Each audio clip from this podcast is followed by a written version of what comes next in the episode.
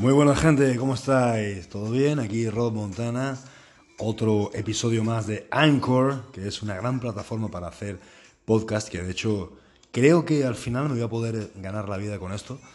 Espero, una puta vez, porque ya estoy harto de dar tantas clases.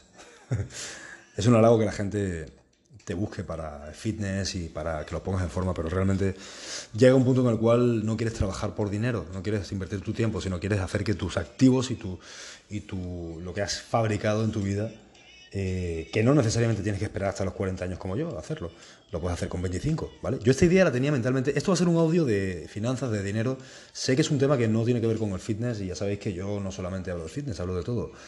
Y la economía me parece una parte muy importante del ser humano y sobre todo del hombre. El hombre tiene que saber hacer dinero. Un tío tiene que saber hacer dinero. Es importante que lo sepas hacer porque si no, la vida te va a comer. Hazme caso.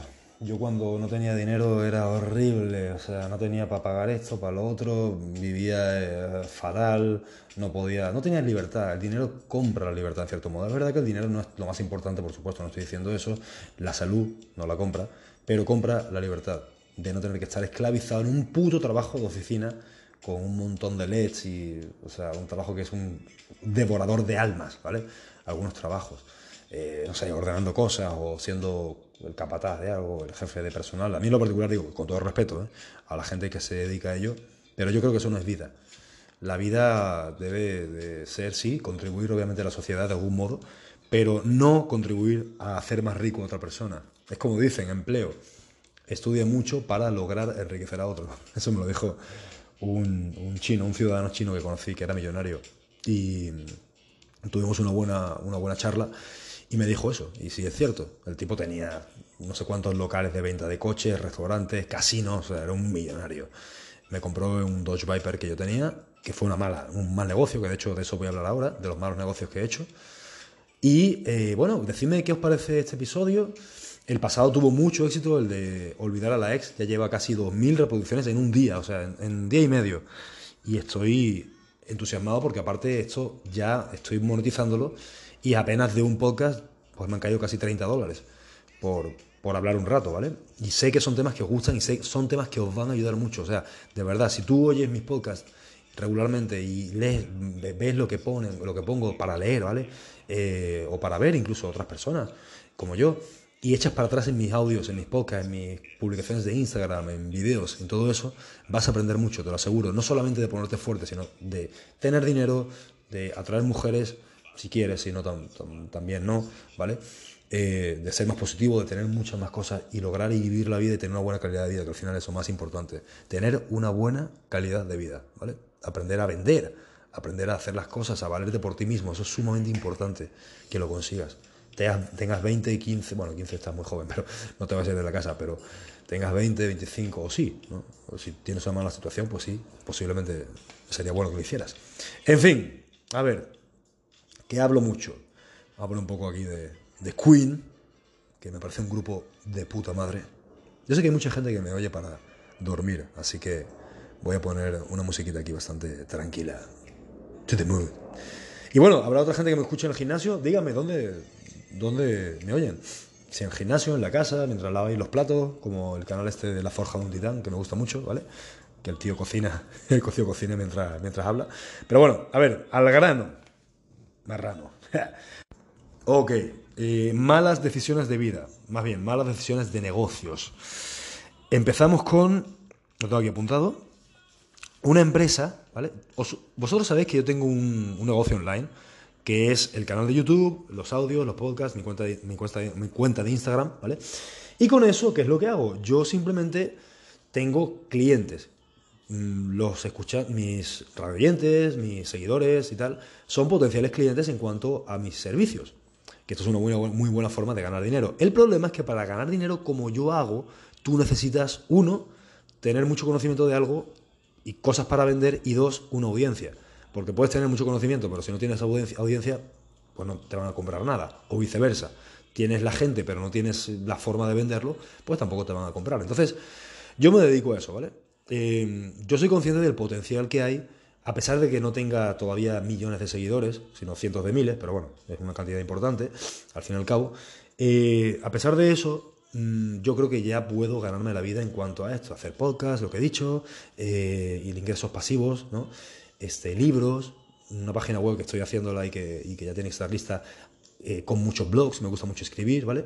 Ese tipo de cosas, libros, eh, audiocursos, audiolibros, suplementos, el Androalfa que tengo, por ejemplo, es una buena forma de venta, eh, hago un favor a mucha gente, eleva la testosterona, es un antioxidante muy bueno aparte, aparte incluye un PDF muy interesante sobre masculinidad y sobre cómo ser un hombre que es difícil, ¿no? Son cosas que uno aprende y yo también estoy aprendiendo, por supuesto, todos aprendemos de cómo hoy en día la sociedad está tan jodidamente pusificada eh, hacia lo joder, hacia el nuevo orden mundial este de de mierda del feminacismo y de su puta madre y de seamos todos buenos con eh, gente que viene a jodernos a España y ese tipo de cosas yo no las tolero.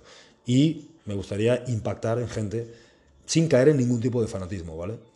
Pero impactar en gente para no permitir ciertas cosas que están pasando y que tienen que dejar de pasar, por lo menos en mi país, en España, ¿vale? Y en el resto de Europa también sé qué pasa. En fin, ya eso lo hablaré en, otra, en otro momento, pero es bueno saberlo, ¿vale? Entonces, ¿qué es lo que pasa? Que yo soy consciente de que se puede hacer un muy buen negocio aquí, un buen dinero. Contraté una empresa que me costaba 500 dólares al mes, que ellos, bueno, me lo pintaron muy bien y no lo hicieron mal, lo pintaron muy bien y lo hicieron bien. Eh, me pusieron un logo muy bonito, me hicieron vídeos, me hicieron sesiones de, fotos, dos, me hicieron vídeos, eh, trataron de darle un orden a mi, a mis cuentas, a mi imagen, a mi Instagram y tal. ¿Qué es lo que pasa? En mi caso particular, como yo soy una figura en el sentido de una imagen, en la cual la tengo muy, muy aparte, que no es una, imagen genérica, sino que soy una persona que más que nada llama la atención por lo que dice, no por, no por cómo es, sino por, creo que por lo que dice, las cosas que digo y tal. Cuando esta empresa empezó a manejarme, eh, realmente no avanzaba. O sea, yo pasé a tener no sé cuántos cientos de likes a tener 100 likes porque ellos ponían una foto que era, sí, muy producida, que muchas veces no era mía, y el texto era un texto cualquiera, o sea, un texto que sacaban de Google a lo mejor. O sea, tipo, eh, tú, sé tu mejor versión, ¿no? ese tipo de cosas. A ver, cuando yo escribo un texto en YouTube, ya lo sabéis, o hablo aquí, o hablo en Patreon, ¿vale? Que no tenga Patreon, no esté en Patreon conmigo, eh, se lo sugiero mucho que en Patreon hablo esto y más. O sea, más bien más de lo que hablo aquí sobre cosas interesantes sobre todo esto, economía, finanzas, mujeres, sexo, química, esteroides, entrenamiento, todo, you name ¿ok? Entonces, psicología, este tipo de cosas, mm, yo pensé que iban a ser, bueno, la empresa sabe lo que hace, me hacen la página web, tal, tal, todo debe andar, y no andó una puta mierda, ¿vale? Fueron, no sé, estuve seis meses con ellos, fueron 3.000 dólares que perdí, básicamente. Digo, me hicieron cosas bien, pero hay cierto tipo de perfiles, lo que quería decir era más que imagen o figura, era perfil. Mi, perfil en lo particular, pues no encajaba con, no encaja con un sistema así. O sea, lo tengo que hacer yo, lo tengo que hacer yo, todo. Porque si no, no funciona. Porque yo soy el personaje. Entonces, si eres una empresa como Coca-Cola, no sé, o como una empresa, una, tienda, una eh, charcutería Ramírez, pues no. Pero en mi caso sí. Entonces tienes que ver tú también que no te pase esto, porque a veces por pensar en, pensar en grande, que está muy bien, eh, la cagamos, ¿vale? La cagamos. Y bueno, yo la cagué. Perdí dinero, este, y nada, simplemente fue eso. Fue eso. Ellos hicieron su trabajo, pero su trabajo no era el adecuado para mí. O sea, tenían un montón de gente, tenían por lo menos 20 personas en ordenadores cada vez que iba a la oficina, ¿vale?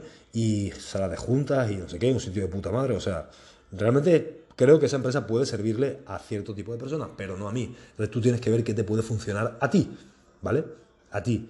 Piensa, ok, esto me puede servir, eh, ok, sí, no, eh, es realmente importante que vaya, ¿vale? Todo eso tienes que verlo. Luego, otro, otro negocito que me salió mal. Bien, esto se remonta ya a Panamá, que yo viví en Panamá mucho tiempo.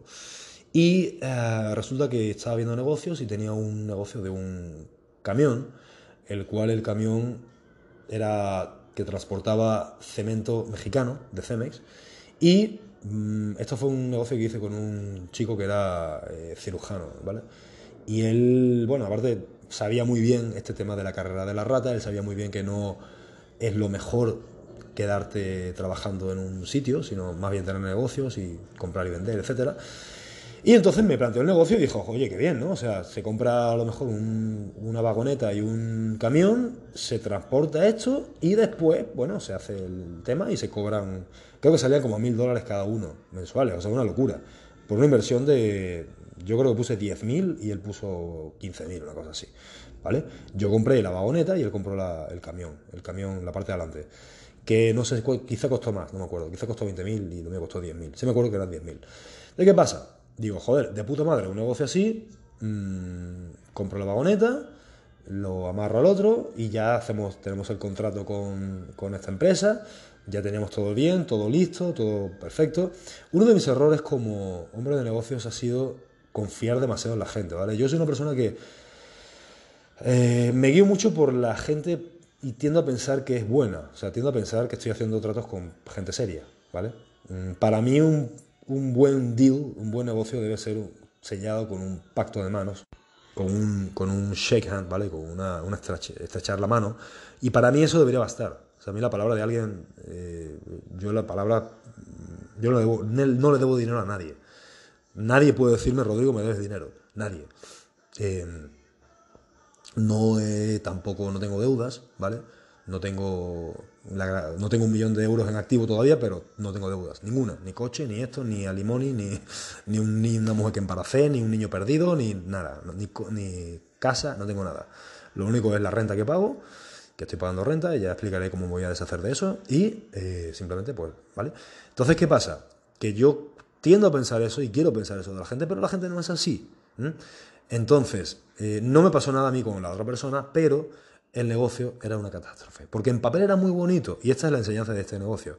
El papel era muy bonito, en papel era precioso, porque eran 300, mm, 200 dólares por viaje, haciendo, no sé, dos, tres viajes por semana, de puta madre. Ahora, el problema vino, que yo no conocía ese negocio y claro, me metí ahí, yo siempre he hecho decisiones muy arriesgadas, lo cual está bien y también está mal, y entonces me metí ahí sin saber, ¿no? Digo, bueno, a ver, el mundo de los camiones, el mundo de este tipo de cosas, no es para un chico que, bueno, yo tampoco vengo de una familia de alcurnia ni nada, pero ya en esa época pues estaba que sí bien vestidito, iba en mi coche, tal, tal, ¿no? O sea, no era como hace, como cinco o seis años antes de eso, que yo estaba literalmente viviendo bajo un puente casi, o sea.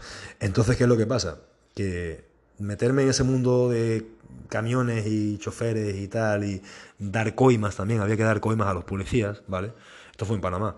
Y había que pagarle a los policías 10 dólares cada vez que les daba la gana, les salía de la polla, pues mira, eso era un gasto que era así, ¿eh? no había forma de... Es como la mafia, o sea, de los años 20, no, no había forma que te libraras de eso. Tenías que darle tu, su diezmo, ¿no? Como a la iglesia. y eso es lo que obligaba, la iglesia no obliga.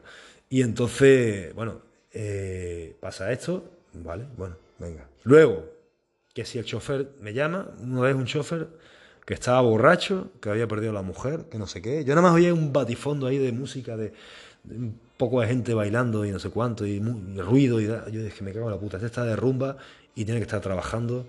Me tocó irme para allá una vez, me salí follado, tenía un Chrysler 300, estaba a 200 por hora, 210. En la carretera me pilló un policía, no me paré eh, no sé cómo no me, pusieron una multa, una multa no, me llevaba preso porque le pasé al tío al lado, no sabía que era un policía, el tío estaba haciendo así con las manos y ¡buah! pasé volando enfrente de él. y bueno, son cosas que pasan y que al final dije, verga, es un policía, pero ¿qué hago? Si paro, estoy jodido.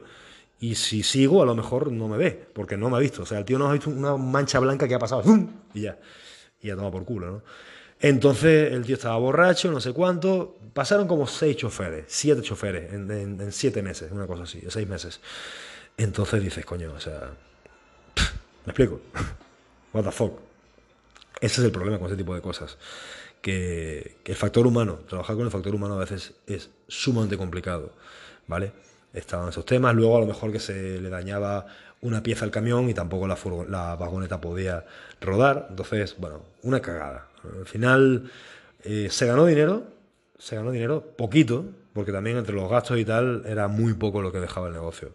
Muy poco. Al final tampoco sé si, si mi amigo fue completamente este, claro con los números, ¿vale? Porque no, no sé.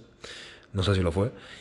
Pero espero que sí. Pero bueno, al final no perdí dinero, creo que gané un poco, pero me costó luego un huevo y medio vender la vagoneta esa, por supuesto. Me costó muchísimo. La pude vender, eh, al final, bueno, a lo mejor perdí un poco, pero no mucho, porque sí la, la vendí más barata de lo que me costó. Este, entonces, bueno, ¿qué hago?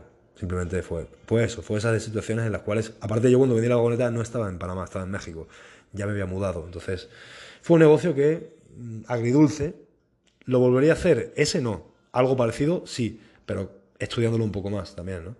Y, pensando, simplemente es pensar, es cuestión de, es como cuando tienes un problema, ok, ¿cómo puedo atacar el problema? ¿Cuál es la raíz del problema? ¿Qué puedo hacer para solucionarlo? Pum, pum, pum, pum, pum, atas los cabos, qué situaciones tienes en cada, qué elementos, con qué elementos puedes jugar, es como en un videojuego, que estás atascado y tienes a lo mejor dos magias y a lo mejor una de esas magias es capaz de abrir una puerta y es la puerta que no puedes entrar. Entonces tienes que pensar qué es lo que tengo a mi disposición que puedo usar, dónde lo puedo usar, con quién lo puedo usar, con qué lo puedo usar. Y eso te va a llevar, igual que en la vida, Tienes que ver, ok, un problema aquí, perfecto, ¿cómo lo resuelvo? Yo ahora tengo muchos problemas, ¿no? Muchos problemas, de hecho, ni siquiera tienen solución.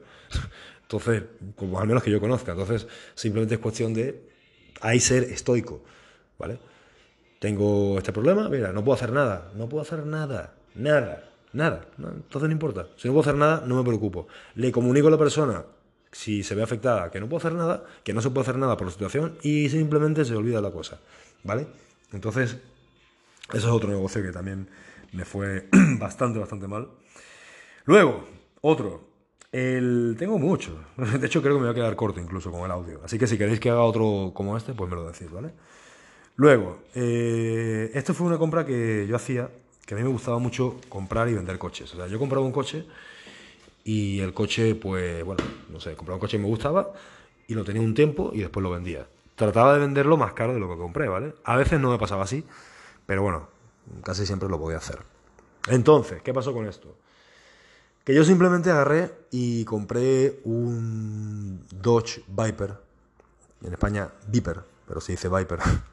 Y este coche era una brutalidad, o sea, eran 10 cilindros, 600 eh, caballos, porque aparte tenía un kit instalado de no sé qué, Venom 600, y el coche era una puta bestia. Era un coche viejo, era el 95, 94, y estábamos en el 2008 pero el coche, el puto coche era la bomba, o sea, era hoy día en 2020, 20 años, no, que coño 20, 30, casi 30 años después el coche sigue siendo precioso, o sea, es de los coches creo que más bonitos que se han hecho nunca, el Dodge Viper, eh, el RT 10.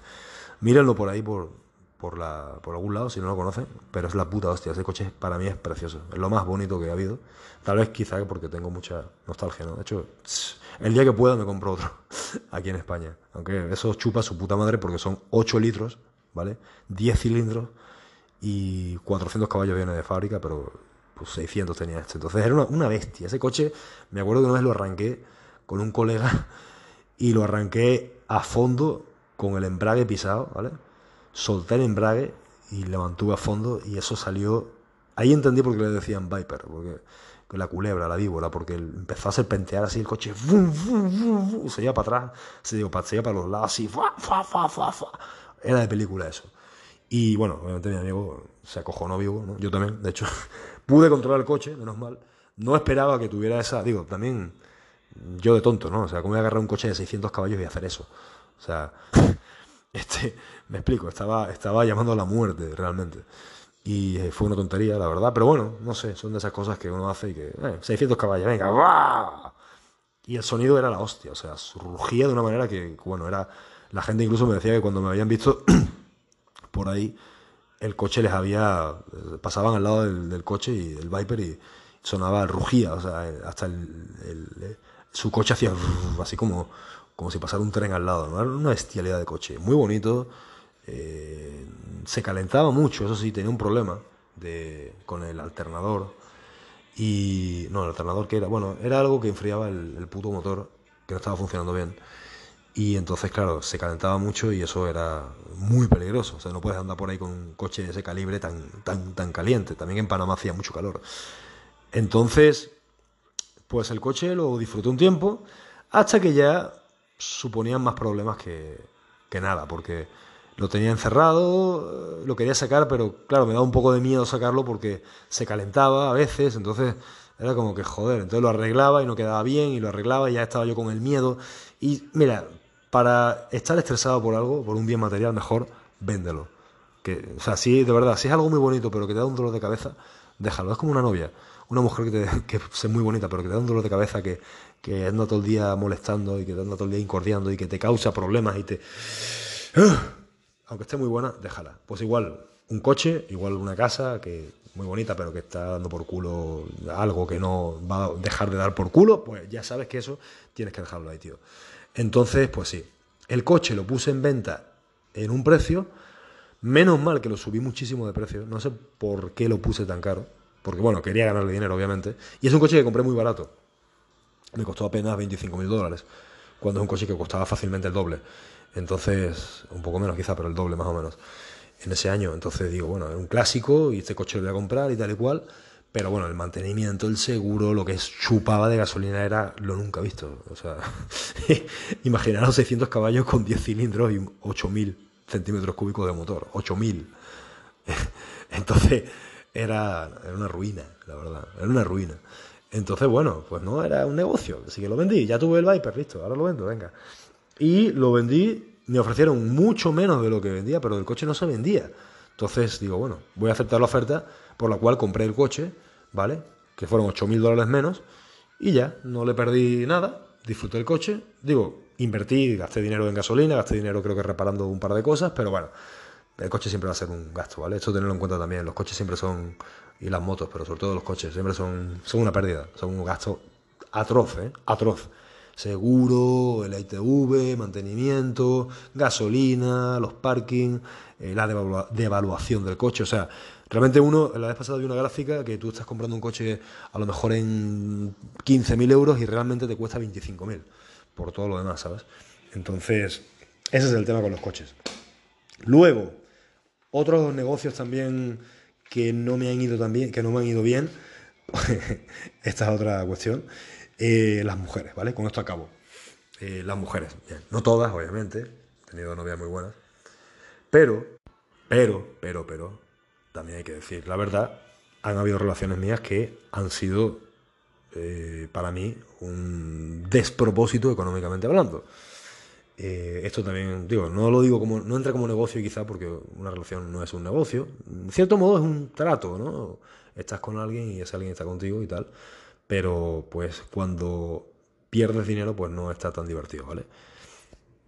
Bueno, esto es una, un pensamiento, no sé si retrógrado o, o muy particular, pero yo cuando estoy con una mujer, a ver, a mí no me interesa que la mujer tenga una carrera, ni que gane dinero, ni que, ¿vale? Eh, por lo general nunca me ha importado, solamente en una época de mi vida que pasé un problema porque una chica me robó, ¿vale?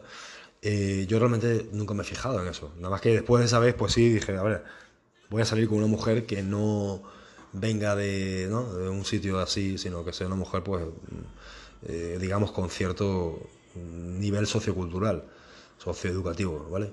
Eh, por esa mala experiencia. Pero por lo general yo soy una persona que no me importa eso porque siempre he podido sacarme al final las castañas del fuego y realmente no me importa, ¿no? Entonces, a mí no me, molesta que yo estoy con una chica y esa chica, si se quiere dedicar, que las hay, ¿eh? digo que las hay, se quiere dedicar a la casa, se quiere dedicar a, ayudarme en mi negocio, que al final pues es un negocio que es mucho mejor que estar en una oficina 10 horas al día, 8 horas al día con tanta luz artificial y tal. Eh, mejor es trabajar desde casa, mejor es hacer lo que hago, ¿vale? Este tipo de cosas, eh, hablar con, con, la gente, eh, actuar como un entrenador online, un coach online, de todo, incluso no solamente de, de gimnasio, sino también un coach de vida. Hasta, creo que muchos clientes me, contactan por eso. Entonces, el tema es que a mí no me importa que una mujer haga eso en mi vida. Me explico. No tiene que trabajar. A eso me refiero. No tiene que trabajar siempre y cuando aporte. ¿Vale? Pero en concreto con una en particular, digo, con muchas, pues sí, obviamente si pagas mucho de renta, de alquiler, pues es un dinero que vas poco a poco perdiendo y tal, ¿no? No hay que gastarse el dinero a los pendejos las mujeres. Hay que tener mucho cuidado con eso. Mucho cuidado. Y a mí me metieron un gol, porque me acuerdo que le pagué a esta chica, que una exnovia mía, que quería mucho, y le pagué una operación de aumento de boobies, de ubres, yo le decía. Y claro, esto costó un dinero, me explico, esto costó bastante pasta. Sumado a que también, pues aparte de eso, un viaje a Europa, que vine, que vine en el 2013, 2014, ¿vale? Vinimos y claro, eso, hombre, fue bastante dinero. Fue bastante, bastante dinero, las dos cosas. Eh, ¿Me arrepiento ahora? Hombre, pues tampoco lo he hecho en falta, pero en su momento era, en su momento uno tiene que pensar también que si es lo mejor que tú estás en ese momento pensando y es lo que quieres, no es un problema, eso no está mal. Simplemente tú lo que hiciste en ese momento. Ya después, si te arrepientes porque terminas con la chica, o te arrepientes porque el coche que compraste no es el mejor, te arrepientes porque el negocio, el departamento que compraste, el piso eh, es muy ruidoso porque hay unos vecinos que dan por culo. O sea, ese tipo de cosas eh, no tienes que preocuparte, ¿vale? Porque después cabe la posibilidad de que no funcionen, pero en su momento fue lo mejor, fue lo mejor que pudiste hacer. Es como que tengas un hijo. Si tienes un hijo y resulta que quieres mucho a tu hijo, pero que después te separas, ¿no? Y suponiendo, y la madre pues mm, ya no la quieras, y no estés con ella o lo que sea, pues no te vas a arrepentir de tener al hijo, simplemente porque la madre no, no esté contigo, ¿no? No, las circunstancias en su momento eran que querías un hijo y eh, tenías ahí a la madre y a una persona con la cual hacer una relación y formar una familia. ¿Que no funciona? Pues bueno, no funcionó y punto. Es todo. ¿vale? Entonces, moraleja en el tema de los negocios y tal, hay que tener mucho cuidado. Por favor, tened de verdad mucho cuidado, aprender de mis errores, que yo estoy tratando de aprender de ellos, en cuanto a, ya sabéis, en cuanto a fiaros de la gente. Luego, hay veces que uno, uno mal piensa, ¿vale?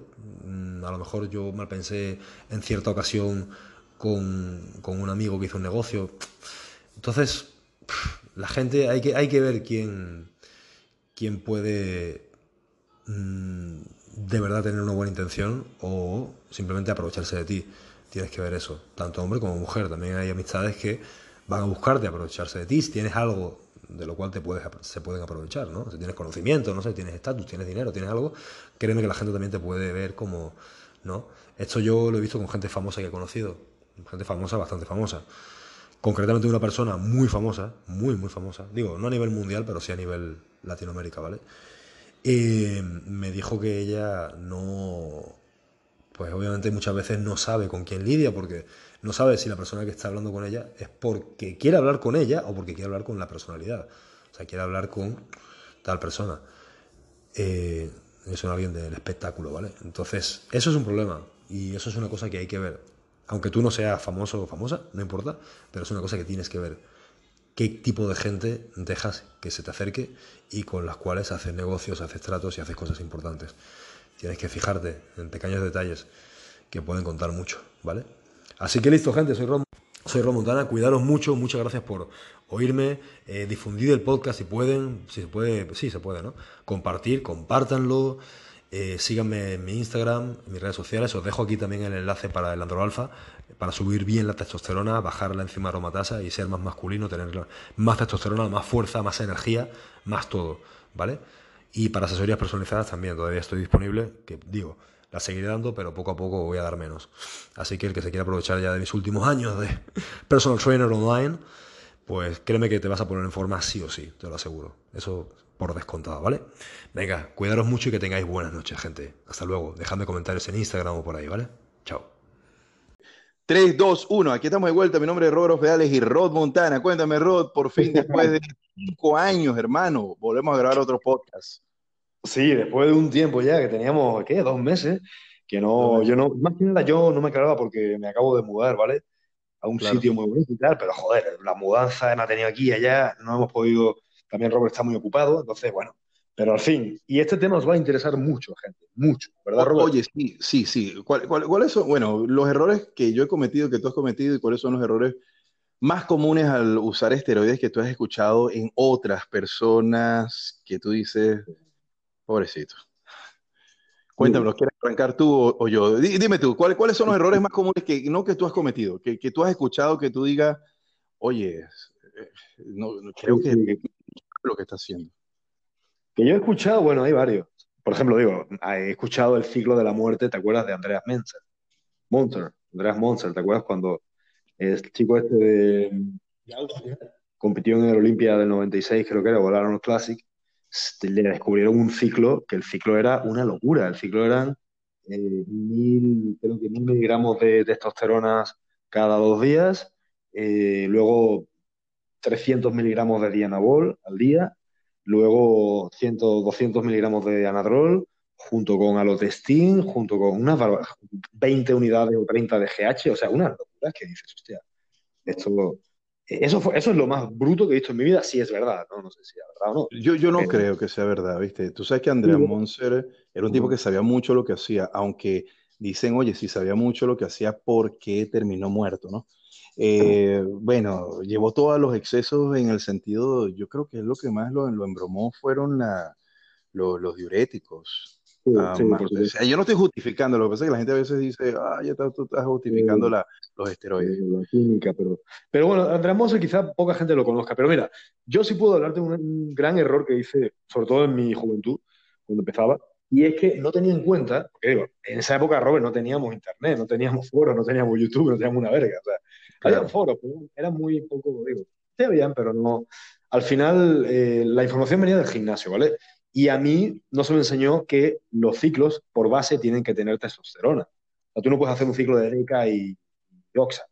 O sea, sí puedes, pero tiene resultados muy negativos porque estás quitando producción androgénica. Entonces, eh, de la testosterona que es necesaria para, también para funcionar como hombre.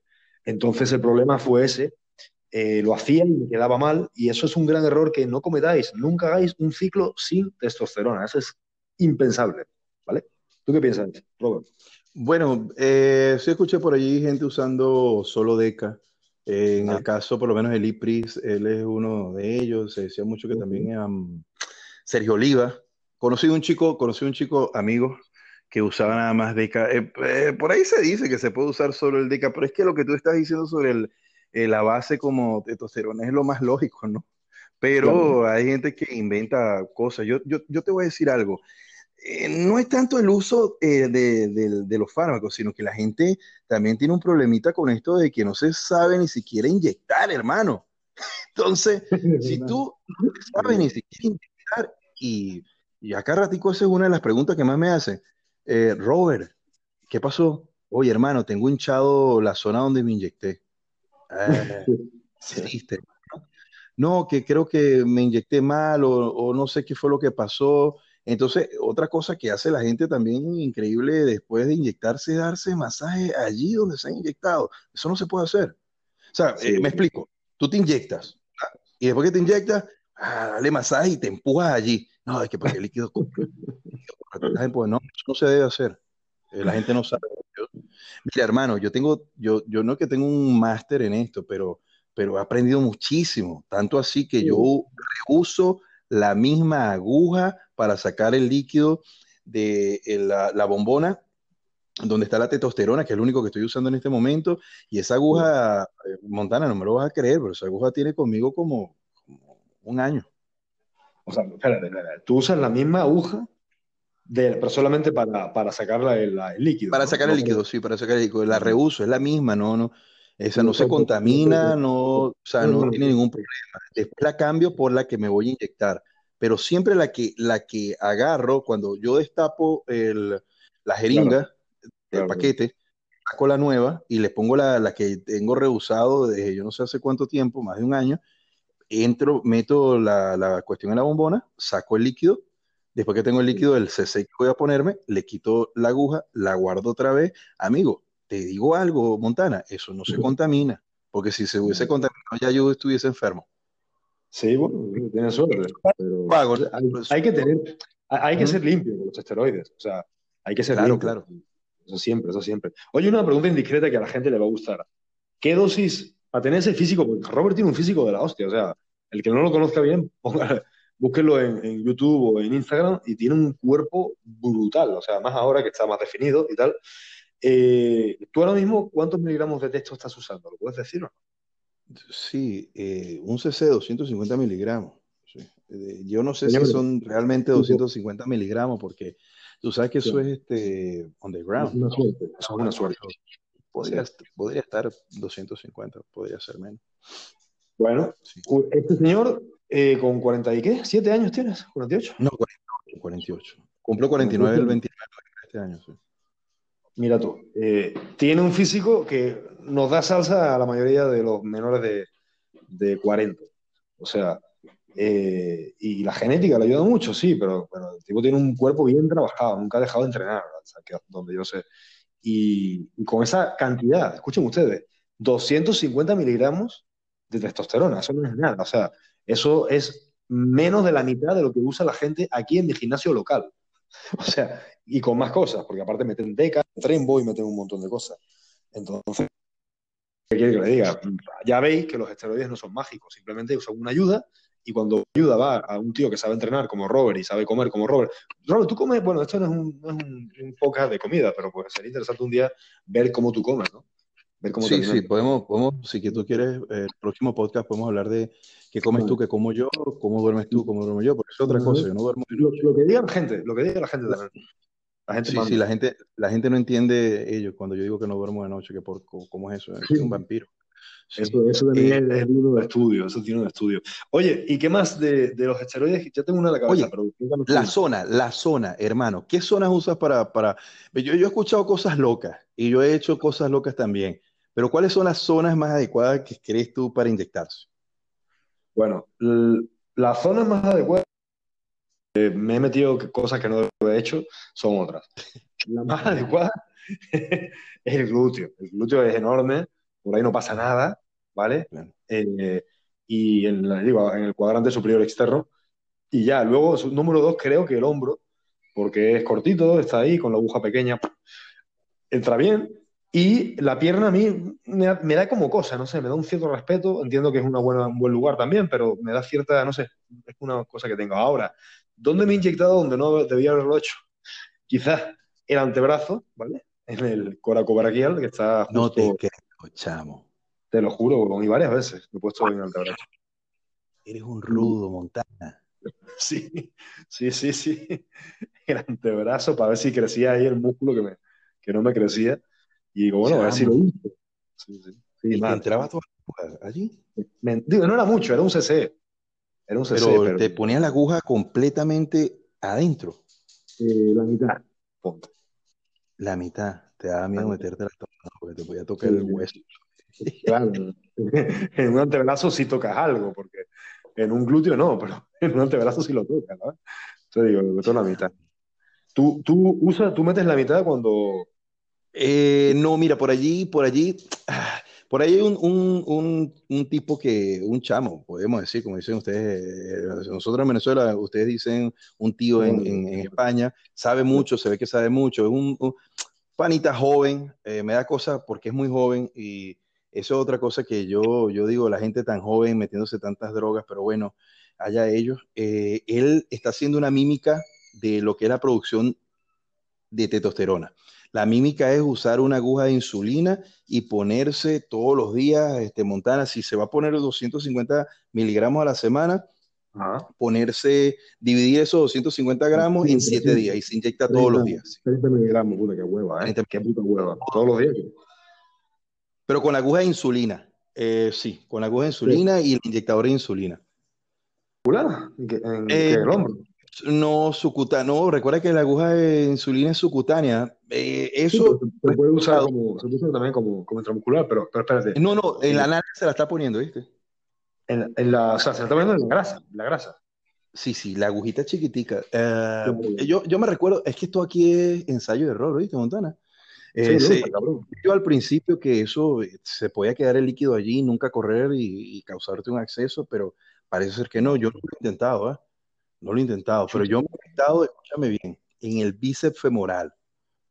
Me he inyectado en el cuádriceps. Oye, pero el bíceps femoral es más decente que el antebrazo. Yo, en ante... yo que los antebrazos míos son flacos. No, me traspaso, me paso la agua de un lado para otro. Eso fue, eso fue serio, compa. Eso fue serio, serio. Hey, ok, eh, otra cosa que iba a decir, otra cosa, espérate, importante. Fox, sí. me tiene en la cabeza. Me tiene en la cabeza, me tiene en la puta cabeza sobre los roids, sobre los, los, falsos esteroides. No, huevón, ¿qué era? Puta madre. ¿De qué estaba hablando antes? De la vaina de los, de los, de los antebrazos, de los femorales, de inyectarte ahí. Puta, ¿dónde coño se me...? No sé, huevón. Bueno, mientras tú te recuerdas, déjame terminar la, las zonas allí. Eh, sí, sí, bíceps femoral, cuádriceps, eh, hombro, el hombro dejé inyectarme porque se me hace, se me ponen los hombros cuyudos, como si me inyectara Sintol. Sí, como la Sí, del. Sí, no tengo ni idea por qué, hermano. Eso es algo genético. Entonces dejé inyectarme en el hombro la nalga. Me estoy inyectando más en la nalga. Ahora, el problema de inyectarse en los cuádriceps e inyectarse en los bíceps femorales es que hay demasiadas venas, arterias y es muy fácil tener, llegar a tener un acceso y que se infecte esa zona inyectando. Sí, sí. Ahora, sí he escuchado yo que hay culturistas que se inyectan en los dorsales. No, no lo he intentado, en los dorsales. En los dorsales, sí, lo he oído. Sí, sí, sí. Y trapecio también, ¿eh? Y trapecio Sí. esa no la, esa no la había escuchado yo. Sí, he escuchado yo, y dorsales también. Pero, verga, no sé yo cuál es la, la necesidad de hacer eso. Ese es el tema. Que la necesidad No, ah, ya te digo cuál es la necesidad. Inyectarte todos los días, hermano. Llega un momento que se te hacen callos en el cuerpo. verdad, es que llega un momento que la nalga no aguanta ya. Sí, sí, la nalga ya no puede estar aguantando todo. La nalga, eso- hombro. todo. Hay, ge- Perdón. hay gente que mete Ajá. 10, 10, unidades, 10 ml de golpe. Bueno, de golpe no, pero en dos, dos tomas, en el mismo lugar. Eso es Sí, sí, no, no. Llegué a 10 ml en un solo lugar. Imagínate. Sí, pero la pregunta, te voy a preguntar que estaba, estaba, estaba haciendo un experimento, pero no era, no era testosterona, no era testosterona, era eh, eh, eh, eh, estaba probando a ver qué, qué sensación podía o de resultados podía tener con boldenona, que es una porquería esa broma, y me disculpen los que usan boldenona y, y, y digan, oye, wow, tú que posiblemente la has usado, yo eso no lo vuelvo a usar más, eso lo usé nada más unos días, unos días, unos días para para ver qué tal. E- e- Eso es para animales, hermano. Y eh, nosotros tenemos el metabolismo diferente. Pero bueno, es algo barato y se usa y da resultados, pero a mí no me gusta. Entonces la boldenona tiene que usar más ese de lo normal. Que, Sí, eso es cierto. Bueno, déjame decirte que yo, la boldenona es quizás el esteroide más usado por mí desde el 2016 o 2015 hasta, hasta ahora. O sea, estos últimos cinco años, mi ciclo ha sido básicamente Bolde, Oxla, Testo y a veces Diana y a veces no. O sea, eso, eran- eso han sido Ah. todos mis ciclos, casi siempre. ¿Por qué diseñado para animales? Simplemente por eso que no me gusta. Y No. hay de colina en animales, también hay animales, pero no me Caballos de, de carreras y tal, o sea, te aumenta la cantidad de glóbulos rojos en sangre, o sea, es una puta bomba la boldenona, ¿eh? A mí me funciona muy bien, muy, muy bien. ¿Cu- ¿Cuánto CC te pone? Ma- ¿Cuánto es lo Eh, máximo que te has puesto? Una semana. 800, 800 en una semana, pero usualmente son 600 más o menos. Pero en CC, ¿cuánto es eso? En CC, eh, pues 3 CC, más o menos. 3 cc, 3 cc. No, yo, yo, yo llegué a ponerme eh, 5 cc eh, y 5 cc de vitamina B12, todo junto, lo ligaba, así. Y 10 cc de un solo, de un solo golpe para ver qué pasaba. En la nalga, ¿eh? En la nalga. No, no, pasa, pasa, el líquido pasa, ¿viste? Pasa todo. Yo no sé Sí, cómo, pasa pero todo. pasa todo. Yo, no sé cómo, yo no sé cómo eso entra todo ahí dentro. ¿no? O sea, Eh, también, no me lo pregunto. Pero hay otra cosa bien importante aquí, que eh, hay que usar hielo cuando se inflama la zona, no, no masajeársela, usar hielo. El hielo no se puede pegar en la, en la piel porque te va a quemar la piel. El hielo se, se coloca con, con un trapo que, trae, que esté entre tu piel y el... Y entonces tienes un acceso, no un acceso, sí, una, una pequeña inflamación allí, te pones hielo con, con el trapo y te lo dejas tranquilito allí, el frío va a ayudar mucho, pero eso no se puede dar masaje, hermano. eso no se Si puede. gente- Eh, se me ocurrió otra, no era la que pensé, pero se me ocurrió otra que, que tengo. Ok, esto, y esto, esto es algo que me ha dicho un, no lo voy a decir nombres nunca, pero eh, me han dicho un culturista, un preparador muy, muy famoso de aquí, Wow. de, de España, pero de los grandes, ¿eh? de los cinco más conocidos. Eh, me dijo el ciclo que quería, porque hablamos de, bueno, eh, me, me, me, me sugirió algo, ¿no? Una dosis Ujú. 2.2 gramos de texto por semana, Roberto. 2.2 gramos de texto. Sí, 2.200 miligramos, hermano. ¿Qué te parece eso? ¿Cómo, cómo controlas el, los el niveles de estrógenos con eso para que no te dé retención de líquido y... Un camión de Norvadex, weón. Un camión de Norvadex. Pero todo, funcionará todavía con ese camión de Norvadex, controlar el, el estrógeno. No sé, pero no, lo- no lo dice. No lo dice. Ni pinga. O sea, digo, como que tres días por semana, lunes, miércoles y viernes, de tres, tres ampollas de 250 miligramos. O sea, día 1, 1, 1 y 1, o sea, 250, 250, 250, 750. Día 2, 750 de nuevo. Y día 3, 750 de nuevo. Y aparte, eh, un, un gramo de deca y, y como 60 miligramos diarios de buitrol en pastillas. O sea, no mames, con esa, con esa cantidad de droga me iba a poner en 110 kilos seguro, pero iba a perder el pelo y, y el, el colesterol y, y, todo hasta la mierda, ¿sabes? No, y cuidado si no más, ¿oíste? Sí, porque con tu tamaño y esa cantidad de droga, de seguro hubiese podido subir hasta más. Sí, pero ¿sabes qué pasa, Roy? Que al final, tan grande y sin pelo, huevón, o sea, y, y todo insano, todo... Porque vamos a ser honestos, no, 2.2 gramos de testosterona no es bueno. No, y va a ser momentáneo eso, ¿no? Momentáneo también. Eso no claro, eso es momentáneo, ¿por qué? Porque al fin y al cabo, estos tíos que tú ves que pesan 110 kilos, eh, ok, pesan 110, pero porque usan esa cantidad que acabo de decir de droga y porque comen 5.000, 4.500 calorías al día. Pero donde dejan de comer esa cantidad de calorías para justificar el peso y dejan la cantidad de droga y bajan a un nivel normal de droga, de usar 500 miligramos de texto en vez de 2.000, pues obviamente en vez de pesar 110 pesan 95. Entonces, Sí. Mejor pesar 95, pienso yo. y, y, ya, y con el 95 estás fuerte. Y puedes mantenerlo, más en el espacio. Claro, claro. Es como la definición que yo estoy haciendo, que yo la puedo mantener todo el año, pero eh, ya, la gente, ya la gente quiere verme mucho más definido y yo les voy a decir, pero, pero ¿para qué? Porque es que el problema de estar mucho más definido es que no lo voy a poder mantener en el tiempo. No, yo no estoy consumiendo ningún tipo de droga para, para quemar la grasa, esa es otra cosa, porque cuando tú utilizas un tipo de droga para quemar grasa, ya ese tipo de droga, cuando lo dejas de usar, esa grasa va a volver otra vez al cuerpo. Entonces, ¿cómo controlas eso? Vas a estar drogándote todo el año con, con drogándote, lo digo en el buen sentido, ¿no? Eh, tomando eh, el clenbuterol, que no se puede tomar tanto tampoco. El cuerpo se llega a inmunizar. Eh, el DNP yo, yo, no lo tomaría. No, son muy fuertes. Es más, déjame, ahora que dices clenbuterol, puedo, puedo hablar un poquito sobre esto.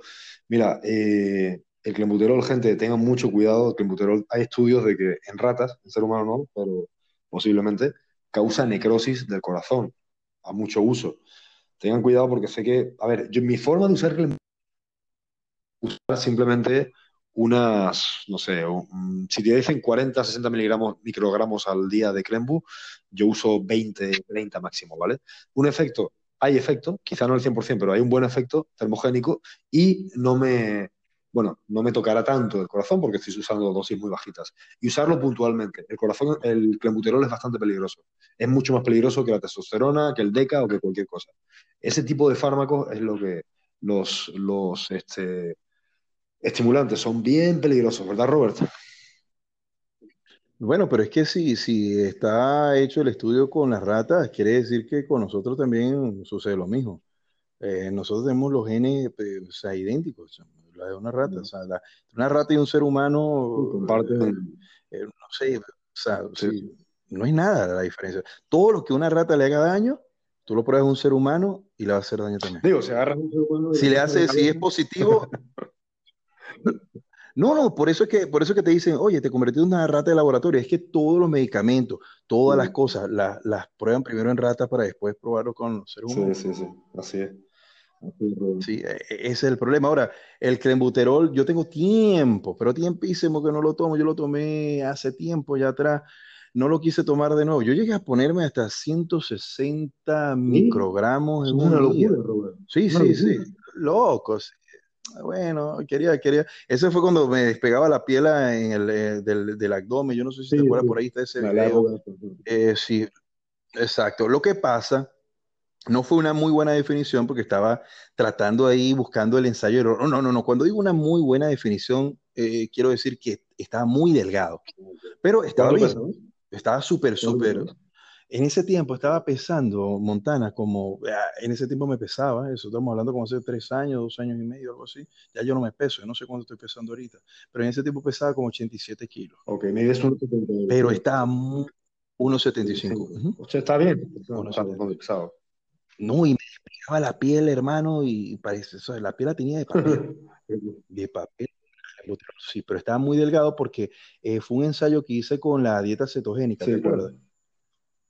Entonces la proteína estaba muy baja, la grasa muy alta, entonces el tamaño muscular no era el adecuado. No era el adecuado.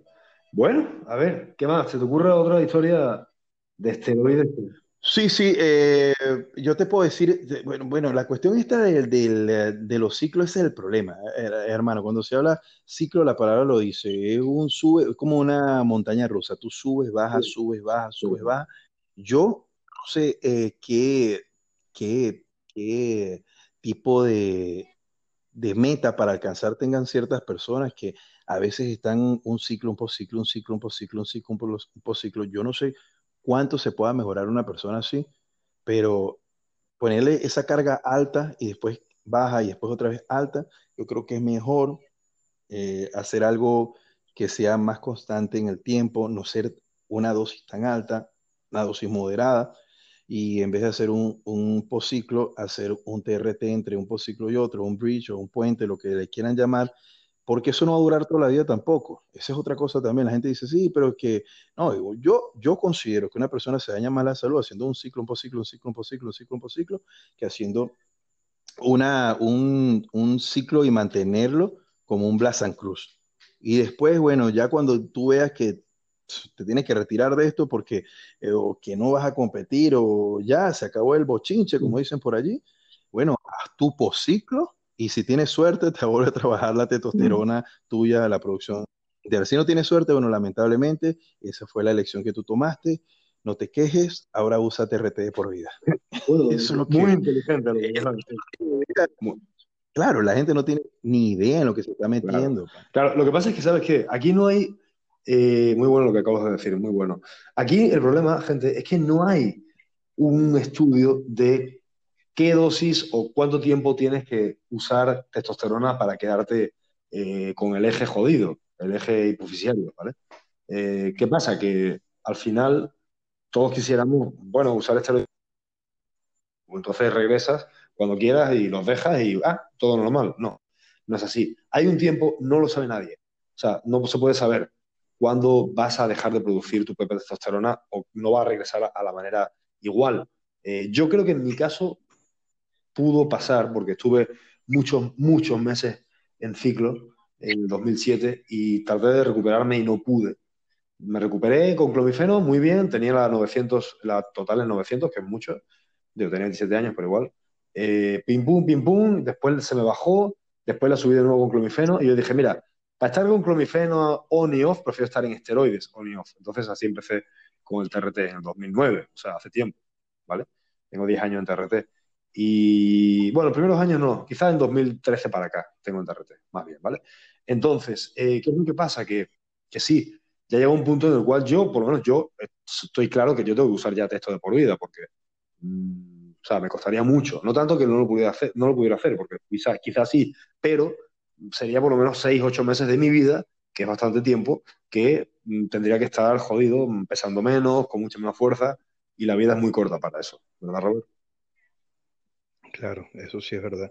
Pero cuando dice que estás en TRT, eh, ¿estás usando TRT ciclo, um, eh, puente, eh, Blasan Cruz o, o te está manteniendo nada más con la testosterona eh, Sí, semanal? yo mantengo nada más ese texto semanal, unos 250, 200, qui- eh, 300. Eh, después, a lo mejor, cuando tengo dos meses así, o un mes y medio así, meto un poquito de Dianabol como puente, mm, 15 miligramos al día de Diana, Claro. 15 miligramos no es nada.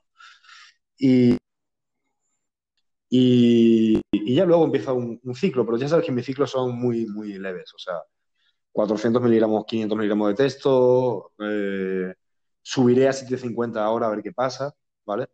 Eh, luego también 400 de Deca, 600 de Bolde, 600 de Bolde y 30 de, Turiba- de Turinabol o de Oxandrolona. O sea, yo, yo ciclo muy poco, la verdad, para lo que digo, para lo que peso, porque peso bastante. Claro. Entonces, bueno, es. Yo, yo te digo algo, la- el problema, el problema es que hay mucha, mucho tipo de información extraña por allí. Hay también el ensayo y el error, ese tipo que te dijo, el preparador, eso que te dijo eso, sencillamente te pudo estar usando de sí, conejito, sí. de, para ver, bueno, voy a ver si le digo esto a Montana, lo utiliza, vamos a ver los resultados que eh, ocurren en su cuerpo y si veo que hay resultados buenos, lo planteo con otras personas. Oye, eso es súper peligroso, hay que tener cuidado con eso.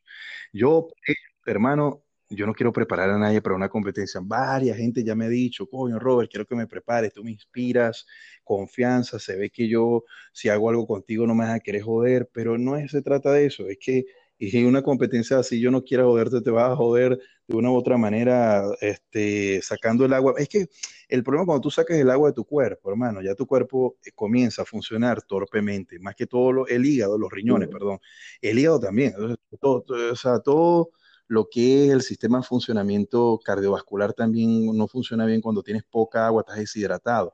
Entonces, eh, poner un atleta en ese estado de deshidratación por, por, una competencia que no te van a dar ni siquiera un euro o un bolívar o, un dólar eh, o un peso, eh, es una vergüenza. Claro, tú, tú, vas a ir avanzando, avanzando hasta llegar a, a, ganar tu carnet profesional, pero hay muchos profesionales que están en no muy buenas condiciones económicas. Sí, no, esos tipos, esos tipos están, tan pelados, tan pelados, mucho. Sí, sí, tienen que prostituirse, hacer un poco de cosas para poder conseguir dinero, ¿eh? Entonces, yo preparo, yo preparo este para que te veas, pongas en forma. Claro, en forma, hermano. Al final lo que quiere la gente, la gente que nos está escuchando ahora, ellos no, casi ninguno querrá competir. Lo que quieren es un físico como el tuyo, el mío, y, por eso nos escuchan, ¿no? Eh, al final, una cosa que se me olvidó decir en la charla anterior, Robert, del tema de usar, de quedarte estéril y tal, y no recuperar tu eje hormonal. Eh, a ver, si se usa HCG durante los ciclos, es posible que mantengas gran parte de tu eje. O sea, usar una dosis de HCG de 500 unidades por semana el lunes, y 500 el martes, todos los lunes y martes de, un ciclo largo o de una terapia de TRT, eso va a hacer que tu testosterona no esté tan jodida. ¿Me explico? Esto es algo que quería aclarar porque considero que es importante que se sepa, ¿eh? Que, esto eh, se, debe de, saber. Claro, ahora sí tiene que estar muy claro en lo que están haciendo, ¿no? Le preguntan, oye, pero entonces, ¿por qué tú haces esto? Bueno, eh, eh, mira, es evidente que hay, ese, es el problema, estamos fascinados por algo que está cuestionado lo que es la salud, eh, cuestionado en, todo. Es como una persona que se mete perico, cocaína o se mete, este, a decir marihuana también, porque la marihuana podrá ser muy buena, pero es que los pulmones no están diseñados para, fumar, para... ¿no? Ahora, lo que dicen que salva de la marihuana, que no necesitas como el cigarrillo estar encadenado todo el día fumando para, ¿no? Una nota. Pero algo antes de terminar, que ya, ya vamos a terminar, eh, es bien importante porque por ahí vi un influencer que tiene eh, bastante, podríamos decir la palabra, eh, bastantes seguidores. Entonces, él recomienda, yo no lo voy a nombrar, yo no lo voy a nombrar, pero él recomienda, no, no, no recomienda, él dice, estoy en tremenda forma física y he comido perro caliente, he comido comida rápida y estoy lean. Amigos, tengan cuidado, porque es bien sabido que los esteroides bajan el colesterol bueno y elevan el colesterol malo. Y entonces, y a su vez, te vas a poner a comer mal, no te quejes después cuando te suceda algo. Exacto, exactamente. Exactamente. Oye, eh, muy, buena, muy buena reflexión última porque eso es así. Los esteroides, el gran problema de los esteroides es la hiperlipidemia, que acaba de hablar Robert. Eh, luego, el tema del hematocrito, ¿vale? La concentración de glóbulos rojos en sangre, que es muy, muy alta cuando se usa determinada, la sangre se espesa, se hace más espesa, ¿vale? Y, fuera de eso, bueno, el tema cardíaco, pero si, si, este, si procede, ¿no? O sea, si eres muy pesado y tal, si, pero si eres una persona más o menos liviana, o bueno, un peso medio, no, no debería haber tanto. Entonces, bueno, gente, ya sabéis que estoy disponible para asesorías personalizadas, Robert también, ¿vale? Eh, tenemos un Patreon, los dos, cada uno, eh, Patreon Rob Montana y Robert Pedales en el cual pues hablamos mucho más profundamente sobre esto, pero los temas profundos los veis. Y, nada, que la paséis muy bien, yo me voy retirando ya. ¿Tú qué, Robert? Dale, Montana, eh, gracias por todo. Hasta luego, gente, adiós.